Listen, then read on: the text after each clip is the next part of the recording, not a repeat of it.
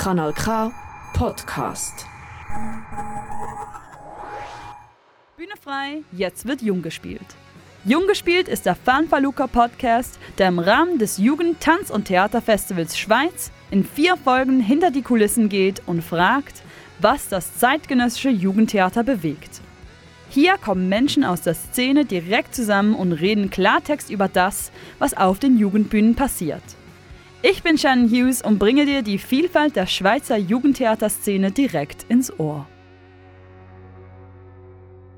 In der letzten Folge Jung gespielt machen wir Drama digital. Unsere Leben sind von der digitalen Revolution bewegt. Viele der Spielenden des Jugendtheaters sind in einer Welt aufgewachsen, in der es das Internet von Tag 1 schon gab. Wie stark beeinflusst denn die Internetkultur das Jugendtheater? TikTok-Trends werden auf der Bühne gezeigt, Videospiele zu Theater umgewandelt, Instagram wird zu Akteurin und Twitter-Slang in die Drehbücher geschrieben. Aber wie genau geht man denn mit diesen Möglichkeiten um? Um Drama digital zu verstehen, habe ich mir Hilfe geholt. Poul Müller spielt im Jungen Theater Basel, das mit dem Stück POV beim Fanfaluca dabei ist. POV ist ein interaktives Theaterstück, das Live-Übertragung, Virtual Reality und Videospiel zusammenbringt, um eine Geschichte über Freundschaft und Identitäten zu erzählen. Von der Zürcher AG Theater Remibühl kommen Spieler Elias Salin und Regisseur Joachim Aschlimann zu Junggespielt dazu. Ihr Stück Alles ist gut richtet sich an den Positivitätssprüchen, die in sozialen Medien, besonders aber Instagram, verbreitet werden. Auch überzeugt das Stück mit der Fülle der verschiedenen Ästhetiken in den Kostümen, welche an die Vielfalt und Kurzlebigkeit der TikTok-Trends erinnern. Die drei Theaterschaffenden verraten, warum das Internet mit ihnen auf der Bühne steht. Wir leben in einer Zeit, in der sich ein großer Teil unseres Lebens digital abspielt. Das spiegelt sich wiederum in der Kunst. Wie seht ihr den Einfluss der aufstrebenden Internetkultur im Jugendtheater? Ich glaube, aufstrebend ist das richtige Wort, weil es strebt irgendwie global auf und ob man will oder nicht, findet es den Weg in eine Produktion. Also wir hatten nicht die Absicht zu Beginn das Internet zu thematisieren, aber es hat sich einfach, es hat seinen eigenen Weg gefunden in unsere Produktion hinein. Ich glaube, im Theater geht es ja generell immer darum, auch irgendwas zu thematisieren, was einen beschäftigt. Und ich glaube, so viel passiert derzeit auf den sozialen Medien, auf dem Internet. Und ich denke, so ist es nur logisch, dass das auch uns als Spielende beeinflusst in unseren Produktionen. Und äh, ich denke, so ist es ganz natürlich, dass es ähm, halt auch seinen, seinen Weg so quasi macht in den Theaterproduktionen. Und äh, ich finde es umso spannender, dass das wie auch eine neue Qualität reinbringt. Ja, ich glaube, dass ähm, für unsere Arbeitsweise das Internet oder so äh, die sozialen Medien grundlegend waren im Sinn von, was das für ein Potenzial hat, an sich selbst auszudrücken und an irgendwie Selbstverwirklichung und auch an irgendwie Agency, also im Sinn von, ich kann irgendwie selber bestimmen, wie was von mir gezeigt wird bis zu einem gewissen Grad und auch ähm, ich kann irgendwie Utopien ausleben im Internet oder in diesem Rahmen, was irgendwie sonst manchmal schwierig ist und das irgendwie auch ins Theater zu übersetzen und auch irgendwie das Theater oder eine Bühne als so Utopie, utopischen Ort zu verstehen. Ich glaube, ähm, das ist für mich auch irgendwie die, den, äh, ein Zusammenhang zwischen Internet und der Bühne oder dem Theater. Das heißt, ihr seid wirklich mit der Frage auch gestartet für POV?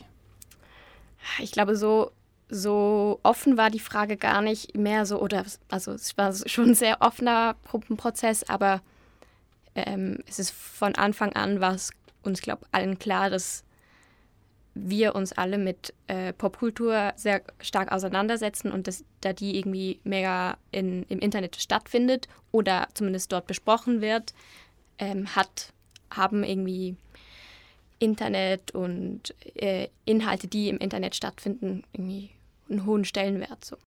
Wie denkt ihr, beschäftigt sich die Jugend von heute vielleicht ein bisschen anders mit dem Digitalen als früher? da wisst ihr besser Bescheid. ihr seid näher dran.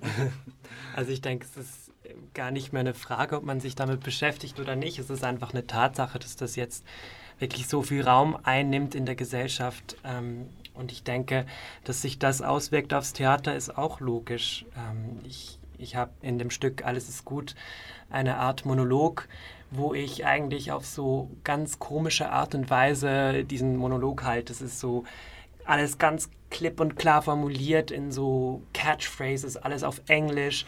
Und ich denke, nur schon das ist sehr interessant zu sehen, weil, weil irgendwie ist das auch eine Art Abbild von das, was uns täglich äh, vor die ähm, Augen geführt wird. Und ich denke, das ist mega, mega spannend, wenn man das integriert und wenn man diese, diese neue Art von Kommunikation auch irgendwie ähm, thematisieren kann im, im Theater. Und von deswegen, also deswegen bin ich auch voll überzeugt, dass es immer mehr auch ein Thema wird. Mhm. Ich glaube dazu, dass, also die Frage war ja früher und heute, wie war es damals, wie jetzt. Ich glaube halt, dass das Internet, die, das Smartphone, die, die Instagram, Facebook, also Facebook haben ja mittlerweile auch die Eltern. Es dauert nicht mehr lange und dann haben die Eltern auch äh, Insta und dann kommt das nächste TikTok. Also das Smartphone und das Internet frisst sich ja durch alle Generationen durch.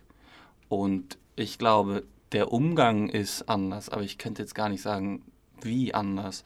Also die Jungen sind halt damit aufgewachsen und für mich ist es äh, so 50-50 und für die ältere Generation ist es irgendwie, ich glaube auch für viele so ein heiliger Gral. Endlich hat man dieses Gerät, das alles kann und deswegen finden die es auch mega gut und genießen das total. Also ich beobachte schon irgendwie größere Angst bei älteren Leuten, also Respekt, Angst, irgendwie Unverständnis und bei Leuten in meinem Alter, da ist vielleicht die Begeisterung trotzdem irgendwie doch größer und auch irgendwie mehr im Blick von, was es alles irgendwie möglich macht und was es alles so cool dran ist und weniger, was irgendwie mega schockierend und ähm, bedrohlich und so ist. Ich glaube, das ist irgendwie auch ein großer Unterschied. Ich denke auch bei den Eltern ist viel auch ähm, Überforderung im Spiel. Also wenn ich jetzt mit meinen Eltern darüber spreche, dann kommt oft so die, den Satz, der Satz so, ähm, das fange ich gar nicht erst an, das ist mir zu kompliziert und, und, und. ähm, und ich denke, dass halt die, die Jugend in dem Sinn, also die, die wirklich schon mit dem aufgewachsen sind, da ist halt viel natürlicher, der ganze Approach an das. Ähm, und ich denke, dass das auch nicht nur gut ist, wenn man nur die guten Seiten sieht, weil es hat durchaus auch Negatives. Ähm, aber ich glaube, man muss irgendwie so eine Mischung finden. Also man kann sich dem nicht ganz verwehren, aber man muss auch irgendwie die, die Schattenseiten sehen, so quasi. Du hast es vorher angesprochen, Elia, ähm, mit der Sprache. Memes und Twitter-Nachrichten beweisen, wie wir in ganz kurzen Sprüchen vieles vermitteln können. Wie poetisch, wie dramatisch kann denn eurer Meinung nach Internetsprache sein? Ja, wir haben da die Internetsprache auch so ein bisschen aufs Korn genommen. Und zwar gibt es ja diese Affirmations, genau das ist das Wort. Instagram ist voller Affirmations, die für Selbstoptimierung sprechen, die für Positivität sprechen. Und daraus haben wir uns auch irgendwie einen Gag gebastelt. Und zwar das einfach auf die Spitze getrieben, so dass die Figuren dann dem Wahnsinn erliegen und überhaupt nicht das Seelenheil finden. Ja, genau. Also ich, ich fand das ultra passend, weil äh, es ist wirklich nicht eine, eine Utopie oder irgendwas, das wir da kreiert haben, sondern das ist wirklich auch ein Stück weit Realität, dass wir auf der Bühne das wiedergegeben haben. Und ähm, ich finde es auch sehr spannend, zum Beispiel mit den Anglizismen, die sehr präsent sind, halt auf Social Media und so weiter. Und ich denke, dass das irgendwie auch den, den Weg findet in die deutsche Sprache und auch aufs Bühnendeutsch sozusagen, finde ich mega spannend. Und ähm, wie gesagt, eben also in unserem Stück war auch viel auf Englisch und äh, das ist von dem her auch eine Art von Veränderung, die hier ähm, sich entwickelt. Also ich merke auch so, dass ich da schwierig finde, da so eine klare Linie zu machen. Natürlich gibt es irgendwie so die Welt AFK, also so away from Keyboard, weg von der Tastatur und irgendwie die Welt eben an dieser Tastatur oder die, die halt durch diese Tastatur irgendwie fließt. Aber online und offline oder was auch immer voneinander zu trennen, funktioniert für mich, glaube ich, irgendwie gar nicht mehr, weil meine Sprache ist geprägt vom einen und, und andersherum auch. Also ich glaube, da kann ich irgendwie gar nicht mehr eine klare Grenze ziehen. Natürlich erinnert äh, oder assoziiert man gewisse Dinge mit Internet, mit äh, Hashtag, mit was auch immer.